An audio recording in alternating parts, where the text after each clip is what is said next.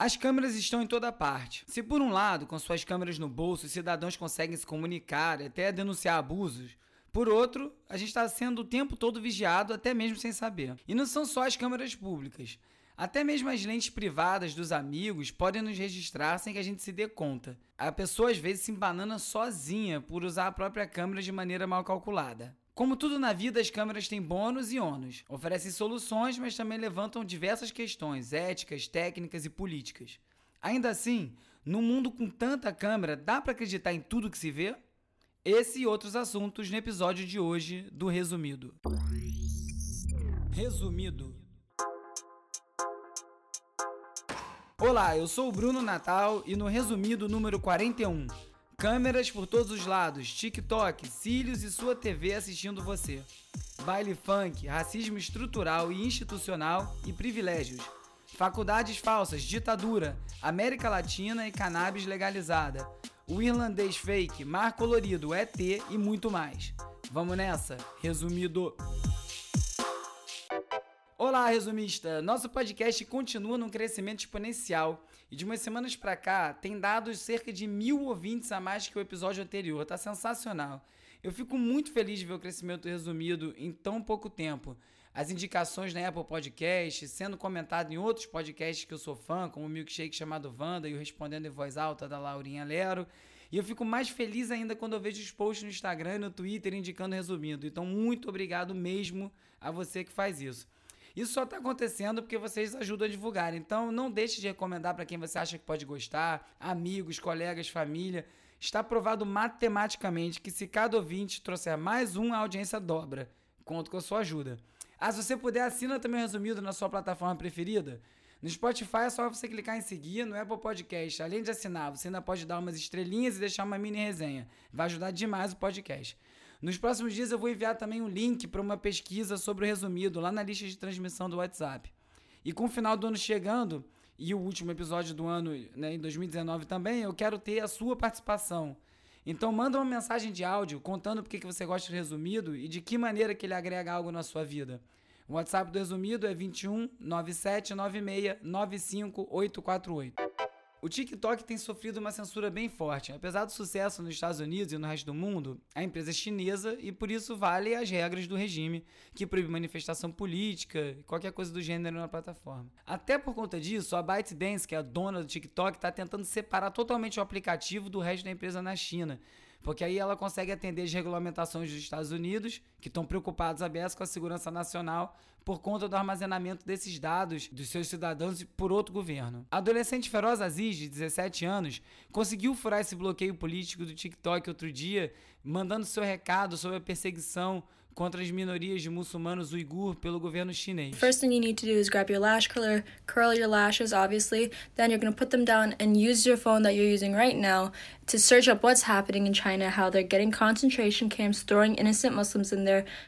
Então, enquanto ela aplicava um cílio postiço, ela estava fazendo desses tutoriais de maquiagem, do nada ela começa a falar sobre as ações do governo chinês.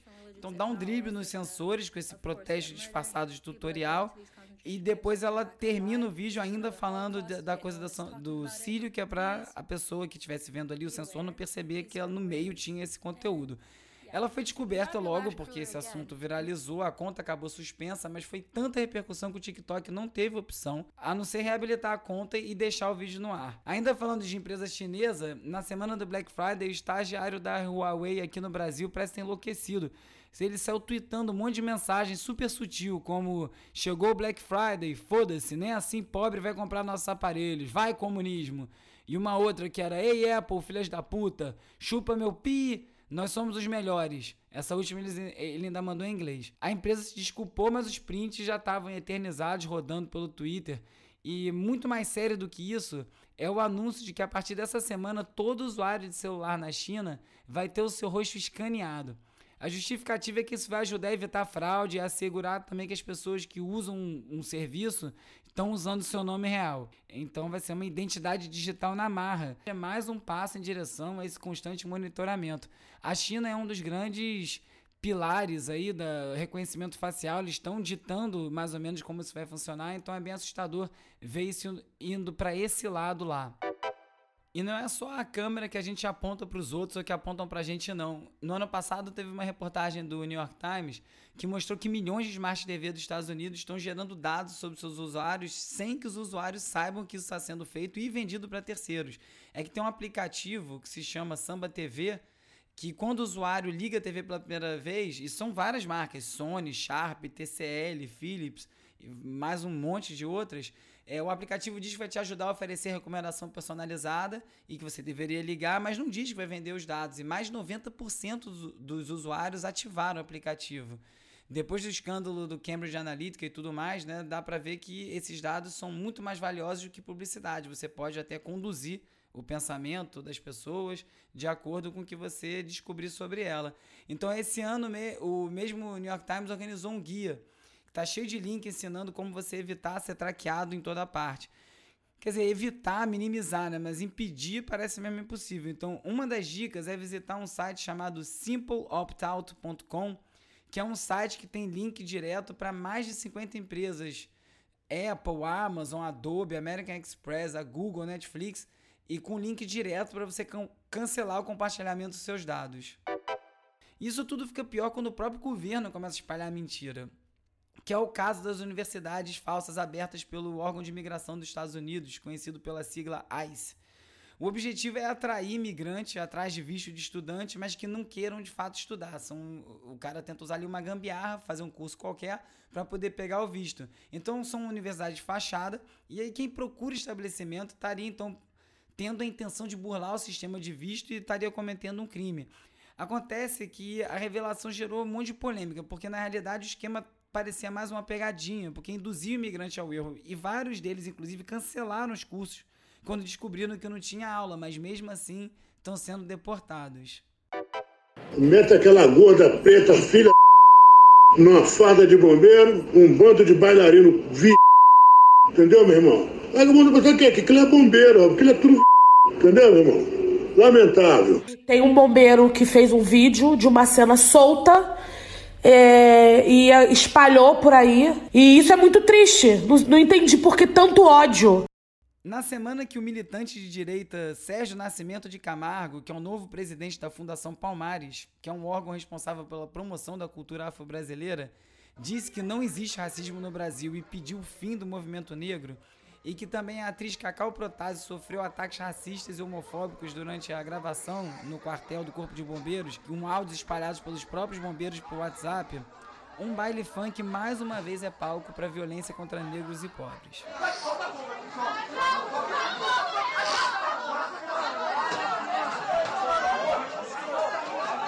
Polícia. Nove pessoas morreram após uma ação da PM no baile das 17, lá em Paraisópolis, em São Paulo. Os relatos iniciais estavam falando em pisoteamento pela multidão fugindo, mas aí começou a aparecer os vídeos e aí mostra que a PM armou, na verdade, uma emboscada, fechando os dois lados da avenida, onde acontecia o baile, e foi direcionando as quase duas mil pessoas em direção às vielas apertadas, que era a única saída para a pressão que eles estavam botando. Os vídeos mostram também os PMs agredindo gratuitamente os frequentadores do baile, dando porrada em todo mundo, as pessoas só indo embora. E agora que os atestados de óbito dos mortos começam a surgir, os dados estão apontando para asfixia mecânica, enforcação e sufocação indireta e trauma hack medular por agente contundente. Em bom português, são mortes causadas diretamente pela violência policial e não por consequência da multidão em pânico. A justificativa da PM é que eles estavam perseguindo bandidos que fugiram para o baile de moto, onde também estava havendo venda e consumo de drogas. Curiosamente, nesse mesmo final de semana, uma festa de música eletrônica na Marina da Glória, na Zona Sul, que é a área mais cara do Rio, o som alto incomodou os bairros vizinhos, foi notícia no jornal porém não houve nenhuma invasão policial. Essa ação em Paraisópolis faz parte de uma longa política anti-funk lá em São Paulo. Né? A Vice fez uma análise dessa perseguição num texto detalhando essas fases e o histórico disso, e no Rio aqui não, também não é diferente. O DJ Renan Vale, não confundir com o Renan da Penha, da comunidade da Nova Holanda, postou um vídeo no Twitter em que ele está acusando o Bop de ter destruído o estúdio dele inteiro durante uma ação. Fazendo uma conexão com isso tudo, Quebrando o Tabu publicou um vídeo que indiretamente relaciona esses assuntos todos. O vídeo se chama Foda-se os Pobres.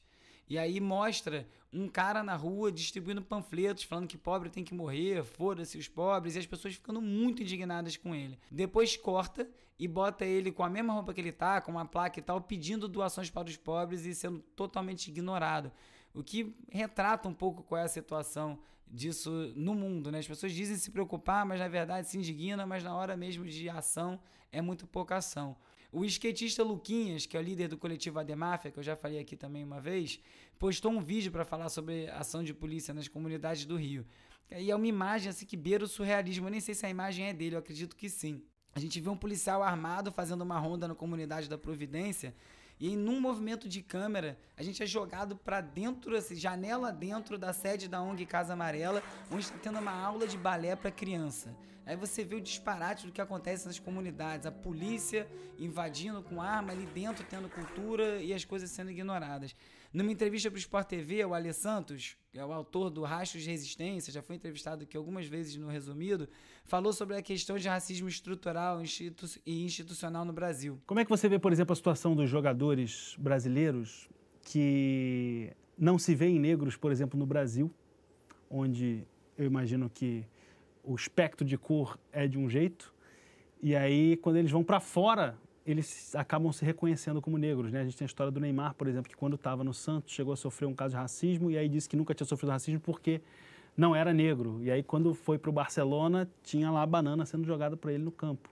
A gente tem uma sociedade que demorou para discutir é, questões de racismo e questões de etnia. Né? As definições do que é ser negro na época do Império Brasileiro e até no começo da época da República, são muito problemáticas. São questões que só confundem as pessoas. É, a palavra negro mesmo significava muito também em relação com pobreza, relação com falta de dinheiro. Então, acontecia de pessoas negras que ascendiam não se reconhecerem mais como negras. É, esses jogadores eles fazem parte desse grupo brasileiro que, que não discutiu, que não se entendeu. Quer receber um link com todos os assuntos comentados nesse episódio por WhatsApp? Faça parte da lista de transmissão do resumido. Envie um oi para 21 9796 95848 e receba, além desse link, alertas de novos episódios, conteúdo extra e também a playlist Resumido Tracks, que é atualizada semanalmente com sete músicas que eu tô ouvindo muito naquela semana. E você também pode mandar por lá suas dicas, fazer pergunta e perguntar se eu tô bem. Para falar comigo, você pode usar também o arroba urb no Twitter e no Instagram, e tem também o arroba resumido.podcast no Instagram, onde eventualmente eu faço uns stories de coberturas de eventos. Nos vemos por lá.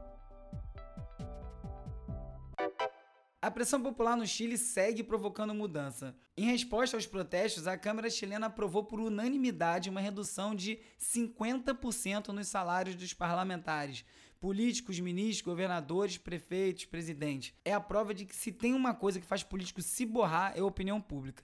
Enquanto isso, aqui no Brasil, é Luísa Bolsonaro, mulher do Eduardo Bolsonaro, 02 ou 03, eu me perco nesses números, usou o Instagram para explicar os perrengues que ela passa por conta dos salários de 33 mil reais do marido dela. E a gente não fica andando de iate, de barco, né? Uh, de jatinho, de primeira classe. A gente passa muito perrengue também. Quando a gente vai para os Estados Unidos, a gente economiza dólares. Almoçava no mercado e era assim, gente. Eu ficava até mais magrinha, maravilha. Com a repercussão desse vídeo, o René Silva, que é o fundador do Voz da Comunidade, convidou a Heloísa para conhecer uma favela e ver o que é passar perrengue de verdade. Esse descolamento da realidade que vive a elite brasileira é aterradora. No Chile, um convidado de um programa de TV ao vivo foi convidado a se retirar após ele insistentemente ficar negando fatos relacionados à ditadura e defender o Pinochet. Aqui no Brasil, o presidente, seus filhos, ministros elogiam abertamente a ditadura brasileira e fica por isso mesmo. Ninguém faz nada e ainda tem quem bata a palma. Talvez por isso o New York Times tenha publicado um ensaio do coautor de Como as Democracias Morrem, Steven Levitsky, e da professora de estudos latino-americanos de Colômbia, a Maria Victoria Murilo intitulado A Tentação do Golpe na América Latina. No artigo, eles analisam por que é importante tanto os políticos locais, não importa a corrente, assim como os outros países, entenderem que é preciso resistir a todo custo a regimes totalitários, pois o que eles causam depois é sempre pior do que eles estão tentando resolver. O Slavoj Zizek também foi para um rumo parecido e questionou num artigo muito bom no site RT se a esquerda e a direita moderada vão permitir que nacionalistas e a ultradireita capitalizem em cima do descontentamento da sociedade pelo mundo inteiro. Uma coisa que nenhum deles falou nesses artigos é sobre essa mistura entre religião e Estado que está começando a ser construída por aqui, no Brasil e no resto da América Latina. O discurso escandaloso na Hungria do secretário de Assuntos de Soberania Nacional e Cidadania, o embaixador Fábio Mendes Marzano, apresentando a visão do mundo do Itamaraty atual, acendeu uma luz vermelha. O embaixador falou que existe uma ameaça contra o cristianismo e que a liberdade religiosa precisa incluir a possibilidade de converter aqueles que não têm religião ignorando totalmente o que diz a Constituição brasileira, que confirma o caráter laico do Estado, embora não use o termo, o que foi uma novidade para mim lendo essa matéria do UOL sobre esse discurso. Eu não sabia que o termo laico não estava na Constituição e não tá. Tá aí algo que pode acabar virando um precedente ou um buraco perigoso. A Anvisa aprovou por unanimidade a regulamentação por três anos de produtos à base de cannabis no Brasil justo na mesma semana que a Ludmilla lançou a música Verdinha, falando sobre maconha. Eu fiz um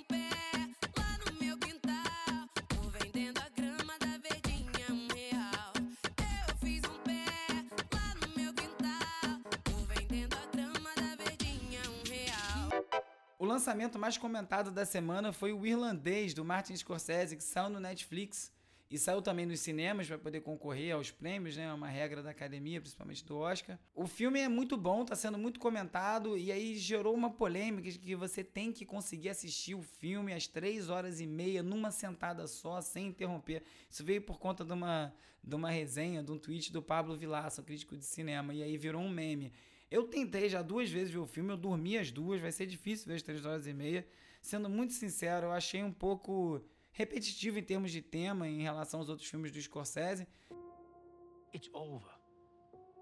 They're all gone. Frank, it's time. It's time you say what happened. E não me prendeu tanto assim. Estão falando que a última hora prende muito. Eu não consegui terminar ainda. Mas o que realmente me distraiu é que eles usaram uma técnica parecida com a do deepfake para simular né, o rosto dos atores, do Joe Pesci, do De Niro, no passado, quando eles eram novos. Tá muito bem feita, mas o olhar não tá bem, tão bem feito assim e distrai. E já saiu um monte de matéria sobre isso. Teve matéria na No Film School, teve matéria no The Mirror na Inglaterra, e principalmente por conta do olhar. Acho que o olho é uma coisa que não conseguiu emular ainda de uma forma convincente. Falando em cinema, o Procon notificou o Cinemark por conta do combo de pipoca de 471 reais para o lançamento de Star Wars, a Ascensão de Skywalker. É um, assim, é um balde limitado no formato da R2G2, é importado e tudo isso, toda essa justificativa, mas obviamente 471 reais num, num, num balde de pipoca é um roubo, é agir de má fé. E eles foram notificados, de repente isso começa a mudar de alguma forma. A HBO também lançou um documentário sobre Refavela, grande disco do Gilberto Gil, de 77, e é um disco que ele explora essa questão das favelas, não só no Brasil como no mundo. Ele se inspirou depois de uma viagem para Lagos, na Nigéria, que tem diversas semelhanças com a realidade no Brasil, principalmente a realidade pobre. E aí o filme vai falando um pouco, meio que no faixa a faixa, explicando como cada uma vai se relacionando com esse tema que está tão urgente aqui no Brasil. No Twitter apareceu para mim também um vídeo que eu adorei da Scientific American, de uma, de uma fotógrafa que desenvolveu um algoritmo para corrigir a distorção de cor das imagens feitas no fundo do mar. As imagens todas tendem para o verde, né, por conta da refração da luz, então você não tem a imagem real do que da cor real dos corais e dos peixes. E ela desenvolveu esse algoritmo que corrige as imagens e ficou muito lindo os vídeos depois de corrigidos. Eu vou mandar junto com os links todos do episódio na lista do WhatsApp para quem quiser receber. Ainda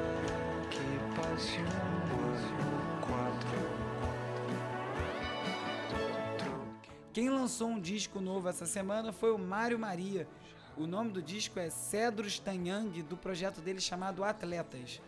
Eu gosto muito do som dele, ele faz uma coisa meio ambiente, ele usa uns uns sons ambientes e vai misturando com a música. Às vezes o violão fica escondido lá atrás e a voz você não entende direito. É bem experimental, mas ele tem uma mão para esse troço que eu, que eu gosto muito. Tinha um tempo que ele não lançava nada. Então eu recomendo esse disco do Atletas, né? Capitaneado pelo Mário Maria. Tá disponível no Bandcamp. em